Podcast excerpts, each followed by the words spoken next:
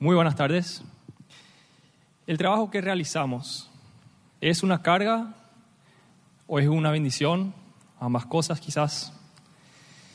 El rey Salomón, el hombre más sabio que ha habido jamás en esta tierra, tuvo los siguientes pensamientos. Él dijo o escribió, ¿qué provecho saca el trabajador de tanto afanarse, de tanto trabajo? He visto la tarea que Dios ha impuesto al género humano para abrumarlo con ella. Y también escribió, mucho trabajo el hombre, mucho trabaja el hombre para comer, pero nunca se sacia. Esto parece contradecir quizás un poco lo que normalmente solemos pensar, o sea, ¿por qué Dios nos da trabajo para abrumarnos? ¿Por qué tenemos que trabajar para comer, pero no nos saciamos. Entonces, ¿por qué Dios nos creó? ¿Y por qué Dios no creó un mundo en el cual simplemente quizás los ángeles nos podrían servir y nosotros podríamos estar ahí acostados con toda la mejor comida, sin hacer nada, ni un esfuerzo? O si, si no quiere que los ángeles tampoco no trabajen, podría ser el viento. O sea, ¿por qué tuvimos que trabajar? ¿Por qué Dios creó el mundo y al hombre para que trabaje? Para empezar a responder esta pregunta, me gustaría ir a Génesis, al inicio de Génesis, porque ahí vemos que lo primero que leemos de Dios es que Él mismo trabajó. Lo primero, el versículo 1 de la Biblia, Génesis 1.1, dice, al principio Dios creó los cielos y la tierra. Él trabajó. O sea, Dios mismo es un trabajador.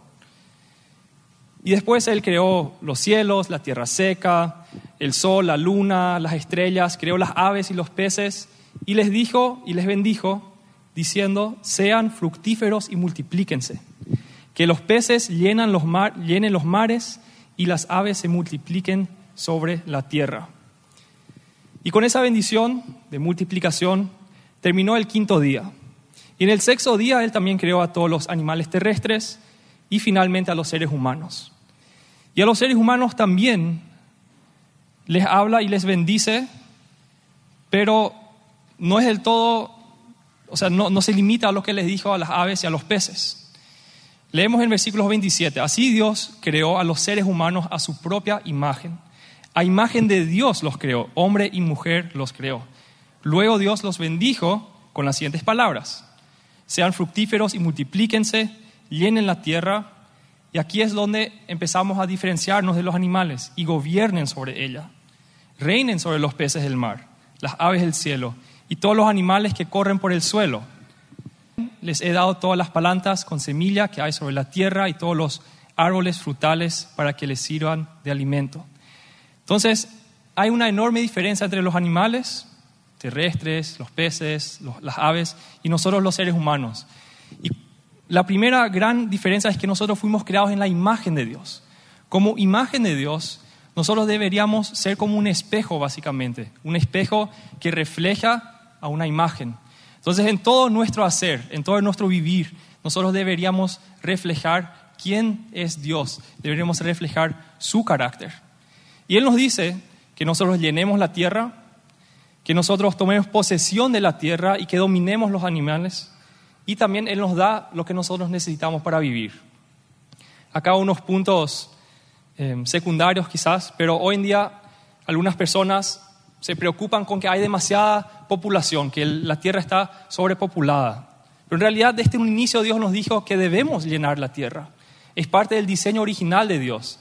Y más bien vemos que las naciones que no tienen suficientes bebés, suficientes hijos, ahí es donde ellos realmente empiezan a tener problemas financieros, porque necesitamos de la siguiente generación para seguir creciendo y para seguir viviendo. Y también tomar posesión de la tierra. Acá hoy en día también se habla mucho del cambio climático y no quiero entrar mucho en, detalles porque hay posiciones muy extremas probablemente de cada lado. Los unos que básicamente dicen que no podemos tocar la tierra, la naturaleza tiene que quedarse así como está, y los otros que dicen o que actúan por lo menos como si fuera que pueden hacer lo que, lo que quieren sin que haya consecuencias. Pero lo que sí vemos acá es que Dios nos dio un un poder, una responsabilidad para tomar posesión de la tierra y dominar sobre los animales. Y esto implica que sí nosotros tenemos una responsabilidad y tenemos el poder de poder ser de bendición o de maldición. Y recordemos que debemos hacerlo como imagen de Dios, tomando, pensando en cómo Dios lo haría. Y bien claramente en Génesis 2.15 dice que Dios el Señor tomó al hombre y lo puso en el jardín de Edén para que lo cultivara y lo cuidara. O sea, sí, claramente está que nosotros debemos cuidar la tierra, no simplemente usarla para nuestros propios deseos, sino cuidarla. Pero, ¿por qué entonces si desde un inicio el trabajo es parte de la bendición muy especial para nosotros y Dios mismo trabaja, ¿por qué es tan difícil de repente el trabajo en muchos casos? Y claramente es por el pecado. Adán y Eva pecaron, como también todos nosotros pecamos, y por ende hay un... La relación con Dios se rompió. Y, Dios le dice a Adán una, cuál, es, cuál va a ser la consecuencia. Y dijo claramente, maldito será el suelo por tu culpa. Con sufrimiento comerás de él todos los días de tu vida. La tierra te producirá cardos y espinas y comerás hierbas silvestres. Te ganarás el pan con el sudor de tu frente hasta que vuelvas a la misma tierra de la cual fuiste sacado, porque polvo eres y al polvo volverás. Inicialmente Dios nos puso en un jardín, un lindo, bello jardín, para que nosotros podamos expandir ese jardín. Pero ahora Dios nos dice que la tierra ya no va a ser tan fructífera como era desde un inicio, por causa del pecado. Y por eso el trabajo se volvió también una carga. Pero principalmente el trabajo es una bendición y el trabajo es una parte de mi relación con Dios. Porque Dios es el que nos llamó para trabajar. Entonces es una parte esencial de mi relación con Dios. Y volviendo un poco a la pregunta del rey Salomón, ¿qué beneficio obtiene el hombre de todo su trabajo bajo el sol? Vamos a pasar por un listado de recompensas y también consecuencias de no ser diligentes, de la pereza, básicamente. Voy a leer varios proverbios y bueno, estos proverbios en parte por lo menos me fueron asignados, entonces no es que yo elegí todos y si una que otra cosa quizás te ofende un poco, Puede ser que sea por algo, pero y si no, alabale a Dios, ¿verdad? Bueno, ¿a qué? Yo soy el mensajero nomás. Pero no importa, lo, es, lo importante es que es la, la, palabra de Dios, ¿verdad? Bueno, Proverbios 20, 13. Mantente despierto y tendrás pan de sobra. Tendrás pan de sobra si es que te despertas para trabajar, es lo que implica. O sea que la primera recompensa es la comida. O en otras palabras, para generalizar un poco más, lo que necesitas para vivir. Y también eso implica que si uno no se despierta, podría terminar en tener una necesidad que no se puede cubrir. Y realmente yo empecé con la segunda parte, pero el proverbio 13, o sea, 20:13, comienza con no ames al sueño para que no empobrezcas. O sea, los que aman el sueño, los que tienen el hábito de dormir demasiado mucho, están en riesgo de empobrecer. Entonces esa es también una consecuencia negativa que podría haber.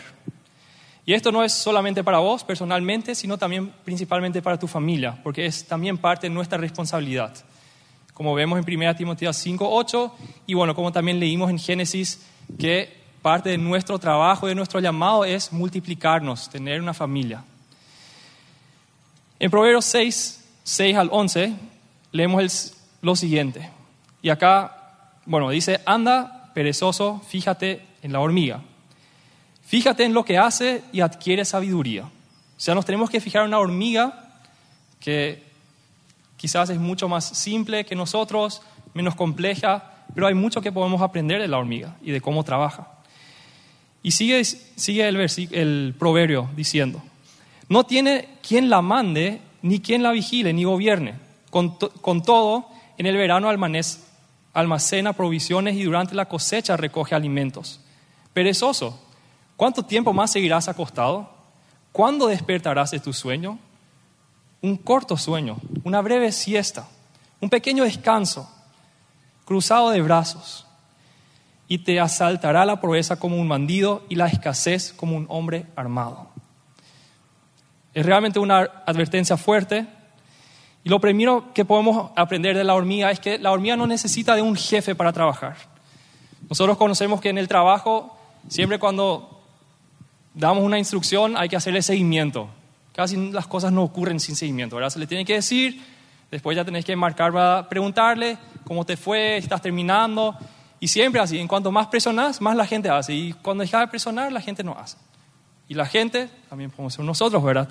Pero podemos aprender de la hormiga de no necesitar de un superior para hacer el trabajo que tenemos que hacer. Y lo segundo es aprovechar el momento adecuado para el trabajo. La hormiga acumula comida durante el verano para tener suficiente durante el invierno. Y nosotros quizás nuestro trabajo hoy en día ya no depende tanto del invierno, de la temporada, pero igual hay temporadas en nuestras vidas donde tenemos más oportunidades y después cuando tenemos menos, o cuando tenemos algunas oportunidades que si no la aprovechamos, después ya no la tendremos. Y por último, es una advertencia de no engañarnos a nosotros mismos, de decir, no es que soy un holgazán, pero yo quiero descansar nomás un poco. Yo poco nomás quiero cruzar mis brazos, quiero dormir una siesta nomás, poquito. Y nosotros conocemos muy bien, yo sé que yo conozco eso. Uno está mirando Netflix y una serie más nomás, un episodio más. O está en el celular y unos minutos más nomás. Y de repente, literalmente pueden pasar horas. Porque bueno, Netflix también hoy en día y Instagram todos son expertos en captar tu atención. Y realmente sin hacer nada ya va al siguiente y al siguiente. Y cada vez te lanza cosas interesantes. Y bueno, te quedas ahí atrapado. Y esa es la trampa. De decir, ese chiquitito nomás, pero es, es la costumbre. Y con el tiempo se acumula ese tiempo desperdiciado. Y ahí es donde viene el riesgo de literalmente caer en pobreza. En Proverbios 10, 4 dice que la, la mano negligente empobrece, pero la mano de los diligentes enriquece. Pobreza, prosperidad o pobreza. Y quizás decís, pero espera un poco, yo, yo trabajo súper duro, o sea, yo soy muy diligente. Todas las mañanas me, me, despierto, me voy al trabajo, me voy a dormir tarde. Soy diligente, pero no soy rico. Y lo primero que quiero decir es que los proverbios se escriben para transmitir verdades, verdades y principios generales. No es que intentan cubrir toda la verdad sobre ese, esa frase. Y lo otro también es que, eh, sí, o sea, son, fueron escritas de una forma muy corta para ser memorizables. Entonces tenemos que cuidar bien de, de interpretarlo dentro de, digamos, ese objetivo que tienen los proverbios. Y, y el principio es verdad. El trabajo diligente enriquece. Uno sí re recibe recompensas, normalmente, por lo menos. Y si uno no trabaja bien, de forma lenta, con malas ganas, uno podría empobrecer. Y también tiene que ser muy claro que esto no significa que todos los que son pobres es porque fueron holgazanes y porque no hicieron su trabajo. Porque también existe la pobreza sistémica, también existe la injusticia, y Dios claramente está ahí al lado de los pobres y Él es, por los pobres. Entonces, no debemos caer en la conclusión errónea de decir, bueno, acá Dios me está prometiendo que voy a ser de los más ricos de la sociedad, porque riqueza no depende solamente de eso, sino si yo tengo para comer, si yo tengo para cubrir, si tengo una buena familia, una estabilidad, puedo considerarme rico. Y también que no toda la pobreza es resultado de de un trabajo mal hecho. Después leemos, y nos vamos a la segunda recompensa y la segunda consecuencia negativa, es que en Proverbios 10.5, el siguiente versículo, dice, el que recoge en el verano es un hijo sensato, pero el que duerme en el tiempo de la ciega es un hijo que da vergüenza. Nos vamos un poco al mismo principio que ya aprendimos de la hormiga, pero aquí también habla de ser un hijo sensato, o sea, le da honra a su familia, o de un hijo que da vergüenza. Entonces no se trata solamente de mí, sino también lo que yo hago refleja sobre mi familia y puede darle honra o deshonra. Y después, aparte de eso, de nuevo, no se trata solamente de nosotros, sino también de poder ayudarle a otros. Y es una recompensa tener la capacidad de dar. Eso lo leemos en Efesios 4:28, donde Pablo dice, el que roba ya no robe, sino que trabaje, haciendo con sus manos lo que es bueno para que tenga que compartir con el que tiene necesidad. Acá vemos que Pablo le dice a los que roban, o sea, los que sacan, inclusive peor que no trabajar, ellos sacan las recompensas por las cuales otras personas trabajaron, que deje de robar, que trabaje y en vez de eso que dé. O sea, que, que cambie su forma de vivir. Y también en, Hechos 20, 35 leemos de las palabras de Jesús que dijo, hay más dicha en dar que en recibir. Hay más dicha, más alegría, más... Te va a llenar más dar que recibir. Entonces es una recompensa trabajar para tener algo para darle a los necesitados. Y nos vamos a la cuarta recompensa, y la cuarta consecuencia negativa, de la cual leemos en, volviendo atrás a Eclesiastés, que escribió el rey Salomón en Eclesiastés 5, 18 al 19. Y después de hacerse esas preguntas que leímos desde el inicio, él viene a una conclusión y dice, he aquí, pues, el bien que yo he visto, que lo agradable es comer y beber y tomar satisfacción en todo el duro trabajo en que se afana debajo del sol, durante los contados días de la vida que Dios le ha dado, porque esta es su porción. Asimismo, el que Dios le dé a un hombre riquezas y posesiones, permitiéndole también comer de ellas, tomar su porción y gozarse de su duro trabajo, esto es un don de Dios. El don es un don de Dios poder disfrutar de nuestro trabajo y de las recompensas de lo que nos ganamos a través de nuestro trabajo. Y también asimismo, la consecuencia negativa es no poder satisfacer nuestros deseos. Como leemos en Proverbios 13, 4, donde dice, el alma del perezoso desea y nada alcanza, pero el alma de los diligentes será prosperada. El perezoso no es que no trabaja porque no quiere nada, sino que él sí desea muchísimas cosas. A mí me gustaría tener esto, qué lindo sería tener aquello, pero nada alcanza porque no trabaja por ello. Pero el alma de los diligentes será prosperada, serás, vas a tener satisfacción.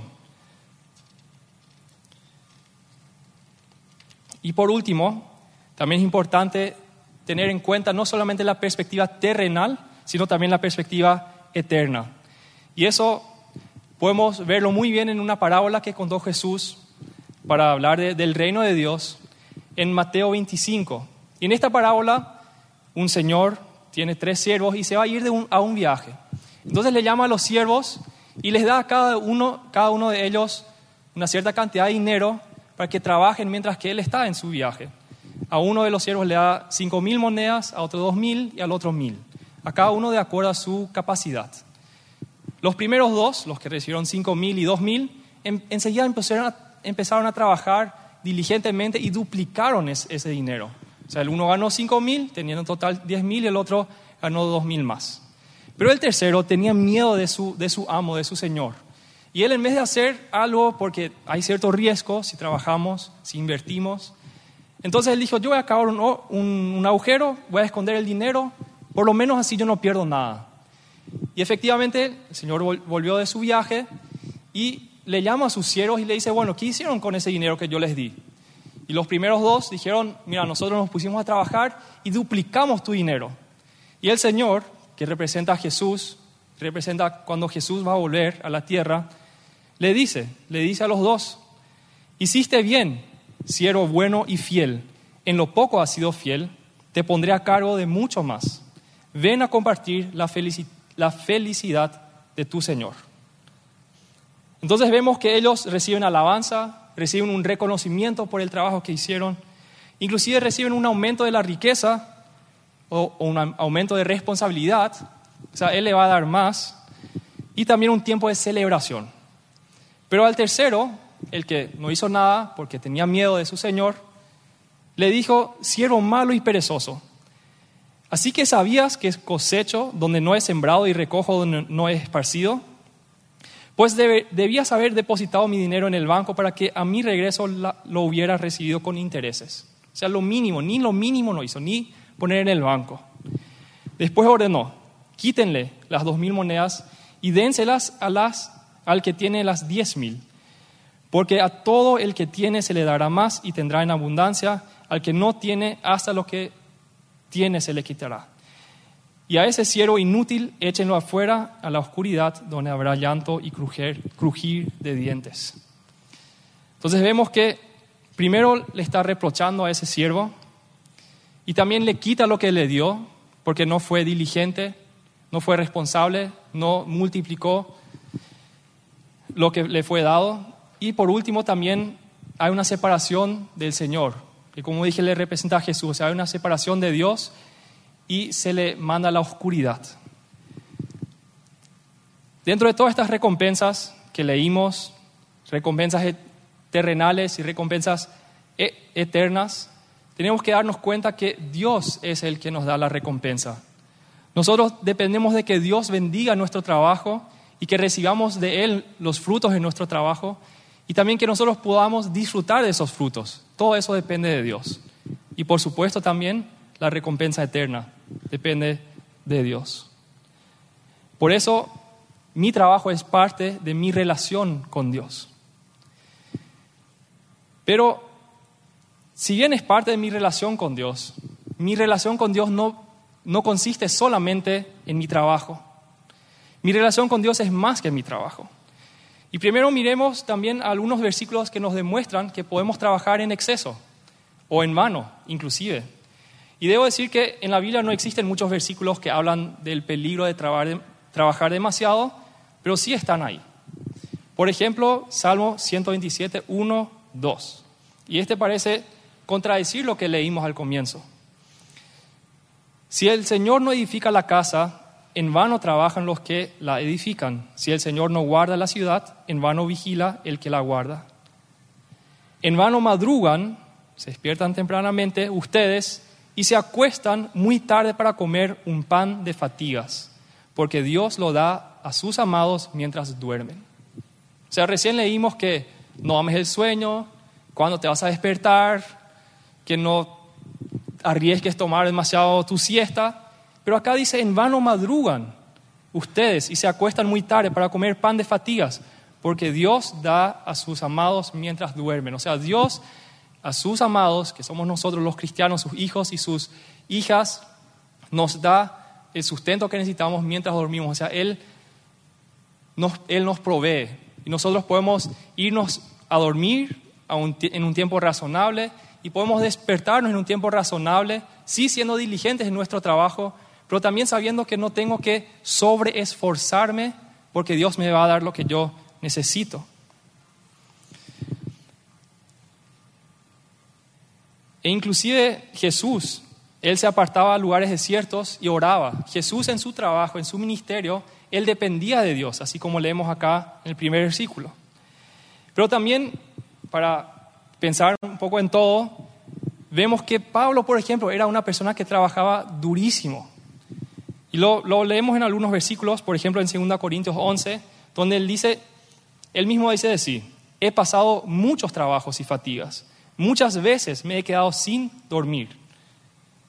O sea, él mismo cuenta eso de sí, en 2 Tesalonicenses 3.8 dice, no comimos el pan de nadie sin pagarlo, al contrario, día y noche trabajamos arduamente y sin descanso para no ser una carga a ninguno de ustedes. Y esto Pablo lo cuenta no como algo que él hizo mal, sino como un ejemplo a seguir, sino como algo bueno que él hizo. Entonces, sí está en la vida efectivamente que podemos trabajar mucho, pero también debemos confiar en que Dios va a proveer por nosotros. Otra historia que voy a comentar brevemente que nos demuestra que a veces el trabajo o la forma en que trabajamos no es la forma correcta. Y es Moisés. Y un día Moisés, o sea, el suero de Moisés habla con él y le dice que él está haciendo mal el trabajo que está haciendo de la forma incorrecta porque él se está cansando demasiado y la otra gente que trabaja con él también, y le da algunas indicaciones. Le dice que él debe instruir a las personas en cómo ellos deben vivir, cómo deben actuar, y también le dice que él nombre a líderes sobre miles, sobre centenares, sobre decenas, en otras palabras, que él delegue, porque así su trabajo va a ser más leve, va a ser mejor para él y va a ser mejor para sus colaboradores. Entonces, claramente Dios acá le guió a su suegro para que Moisés no trabaje duramente en vano. Era un trabajo que se tenía que hacer, sí, pero no, Moisés no lo debía hacer todo él solo. o por lo menos él tenía que buscar más ayuda. Y finalmente, bueno, también tenemos el día de reposo, que nos muestra claramente que no es que Dios quiere que trabajamos siempre, trabajemos siempre, sino que tengamos un, tengamos un ritmo de trabajo y de descanso. Y si yo no consigo descansar, sabiendo que Dios va a proveer para mí, sabiendo que Dios me quiere dar un, día, de un día de descanso, yo creo que debemos preguntarnos, ¿qué me motiva? O sea, ¿por qué yo estoy trabajando tanto? Podría ser envidia, que en Eclesiastés leemos claramente que muchos, el rey Salomón llegó a la conclusión que muchos de los que trabajan tanto lo hacen por envidia, pero que eso es como intentar aferrarse al viento. Es totalmente inútil. Y también puede ser por querer enriquecerse. Y allí Salomón nos dice, el que ama el dinero no se saciará de dinero. Y el que ama la abundancia no se saciará de ingresos. También esto es vanidad, también esto es intentar aferrarse al viento. O sea, si tu motivación, si la razón por la cual vos trabajás día y noche duramente es para enriquecerte, puedes saber que nunca vas a estar satisfecho. Ni si alcanzás tus metas y sobrepasás tus metas, no vas a estar satisfechos por tus riquezas. Eso no puede ser tu motivación.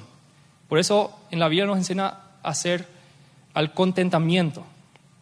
Y la advertencia acá también es inclusive que una motivación incorrecta nos puede separar de Dios. Como dice Jesús, nadie puede servir a dos señores porque o aborrecerá a uno y amará al otro o se apegará a uno y despreciará al otro. No pueden servir a Dios y a las riquezas. Es imposible tener dos amos.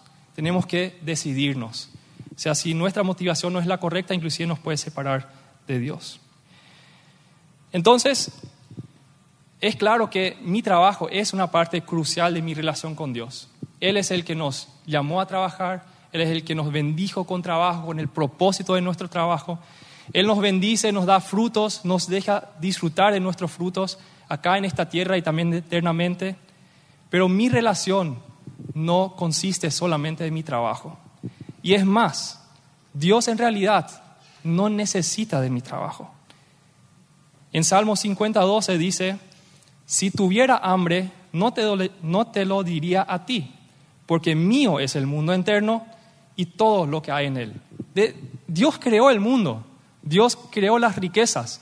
Él no, no es una necesidad suya, pero Él sí decidió crear al mundo, crearnos a nosotros, compartir con nosotros el trabajo como sus imágenes, reflejando quién Él es para que Él reciba la gloria. Y Él está mucho más interesado en vos y en tu relación contigo que en tu trabajo. Y para eso, y para terminar, vamos a irnos a Lucas 10, donde leemos la historia de María y Marta. Jesús está en la casa de María y Marta y Marta empieza a ordenar la casa, empieza a trabajar, empieza a preparar las cosas para que Jesús obviamente esté cómodo. O sea, ¿quién no quisiera eso? ¿Quién no prepara su casa para los huéspedes? Pero María, en cambio, simplemente está sentada a los pies de Jesús escuchándole. Y ahí Marta se molesta y le dice, Señor, ¿no te importa que mi hermana me haya dejado sirviendo sola? Dile que me ayude. Le reclama a Jesús. Como si fuera que María no está ahí. Dile que, que me ayude, no está haciendo nada, yo estoy haciendo todo acá. Pero la respuesta del Señor, con esto termino, fue, Marta, Marta, estás inquieta y preocupada por muchas cosas, pero solo una es necesaria. María ha escogido la mejor y nadie se la quitará. Claramente para Jesús fue mucho más importante que María esté sentada a sus pies directamente en esa relación que el trabajo que ella pudiese haber hecho. Y también nosotros podemos quizás trabajar durísimo durante toda nuestra vida. ¿Y qué pasa si al final nos damos cuenta que había sido? Eso debilitó mi relación con Dios. Y lo que Dios más quiso, yo no le di a Dios. Y lo que Dios más me quiso dar a mí, tampoco yo no lo, yo no lo aproveché. Oremos. Señor, te doy muchísimas gracias por bendecirnos con trabajo, por darnos un propósito, Señor, por saber que nosotros cuando trabajamos recibimos una recompensa y cuando dependemos de ti, Señor, vas a proveer por, por nosotros y que nosotros no solamente vamos a tener una recompensa aquí, sino también eternamente. Pero también, Señor, te pido que nos, nos recuerdes el hecho de que nuestra relación contigo es mucho más importante que nuestro trabajo. Nuestro tra- trabajo es parte de nuestra relación, pero nuestra relación contigo es más importante para vos. Y te pido, Dios, que nos ayudes a, a vivir de esa forma, a tomarnos esos tiempos para profundizar y priorizar nuestra relación contigo. En tu nombre, Señor Jesús. Amén.